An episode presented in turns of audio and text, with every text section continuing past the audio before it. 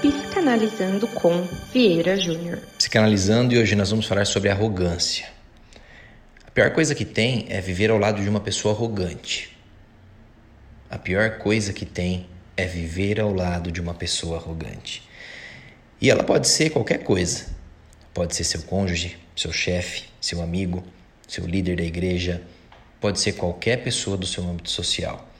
Viver ao lado de um arrogante te deixa desestabilizado, porque na verdade o desestabilizado da história é ele.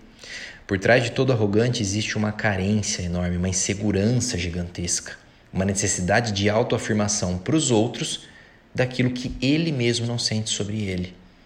E o arrogante usa você, usa da sua inteligência, usa dos seus sentimentos e da sua atenção para preencher uma lacuna que é dele.